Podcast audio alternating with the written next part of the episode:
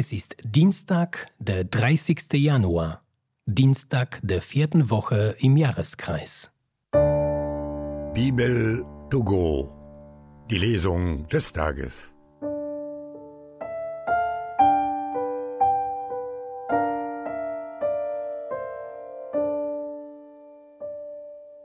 Lesung aus dem zweiten Buch Samuel. In jenen Tagen zogen die Leute Davids ins Feld den Israeliten entgegen, und im Wald Ephraim kam es zur Schlacht. Plötzlich kam Abschalom in das Blickfeld der Krieger Davids. Er ritt auf einem Maultier.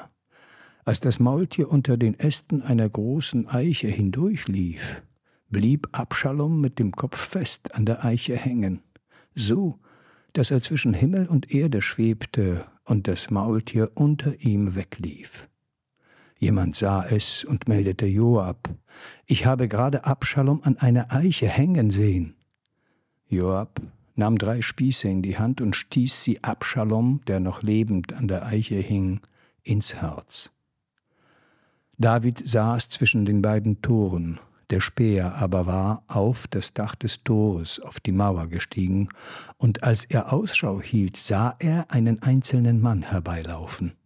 Der Speer rief dem König die Meldung zu, der König sagte, wenn er allein ist, dann bringt er eine gute Nachricht. Der König befahl, tritt zur Seite und stell dich hierher. Ahimaaz trat zur Seite und blieb dort stehen. Da kam auch der Kuschita und sagte, mein Herr, der König, lasse sich die guten Nachricht bringen, dass der Herr dir heute Recht verschafft hat gegenüber allen, die sich gegen dich erhoben hatten. Der König fragte den Kuschita, geht es dem jungen Abschalom gut? Der Kuschita antwortete, wie dem jungen Manne möge es allen Feinden meines Herrn, des Königs, ergehen allen, die sich in böser Absicht gegen dich erhoben haben.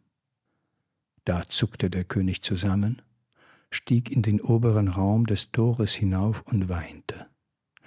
Während er hinaufging, rief er immer wieder, Mein Sohn Abschalom, mein Sohn, mein Sohn Abschalom, wäre ich doch an deiner Stelle gestorben, Abschalom mein Sohn, mein Sohn. Man meldete Joab, der König weint und trauert um Abschalom. So wurde der Tag der Rettung für das ganze Volk zu einem Trauertag, denn die Leute hörten an diesem Tag, der König ist voll Schmerz wegen seines Sohnes.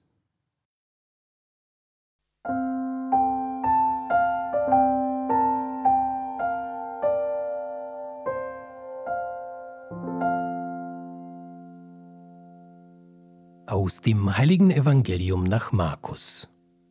In jener Zeit fuhr Jesus im Boot an das andere Ufer des Sees von Galiläa hinüber, und eine große Menschenmenge versammelte sich um ihn. Während er noch am See war, kam ein Synagogenvorsteher namens Jairus zu ihm.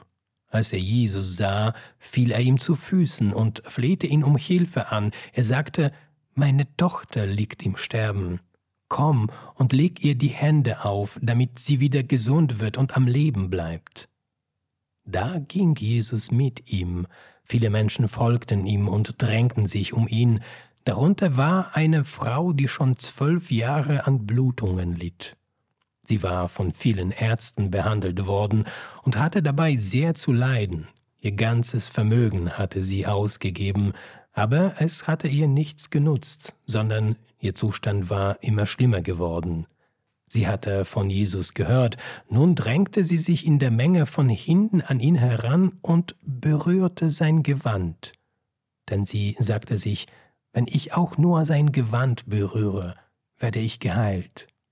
Sofort hörte die Blutung auf, und sie spürte deutlich, dass sie von ihren Leiden geheilt war.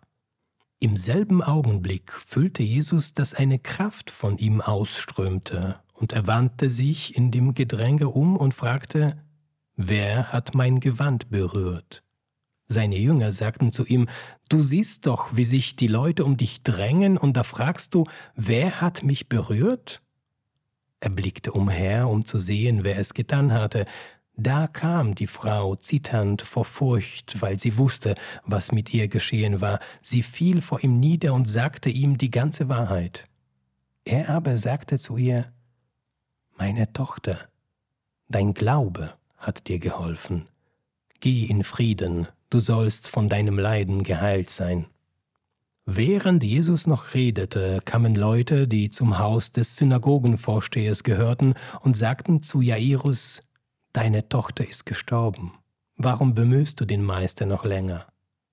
Jesus, der diese Worte gehört hatte, sagte zu dem Synagogenvorsteher, Sei ohne Furcht, glaube nur.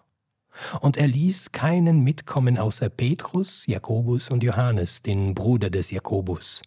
Sie gingen zum Haus des Synagogenvorstehers, als Jesus den Lärm bemerkte und hörte, wie die Leute laut weinten und jammerten, trat er ein und sagte zu ihnen, Warum schreit und weint ihr? Das Kind ist nicht gestorben, es schläft nur.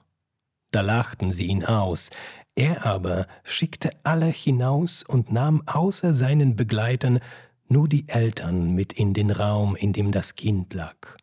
Er fasste das Kind an der Hand und sagte zu ihm, Talita cum, das heißt übersetzt, Mädchen, ich sage dir, steh auf.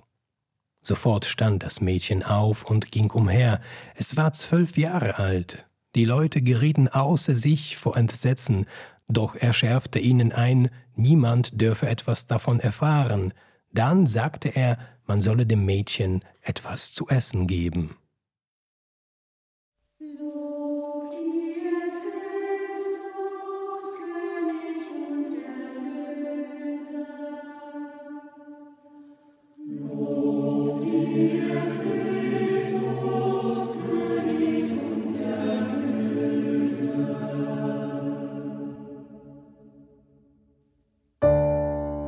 Bibel to go. Die Lesung des Tages.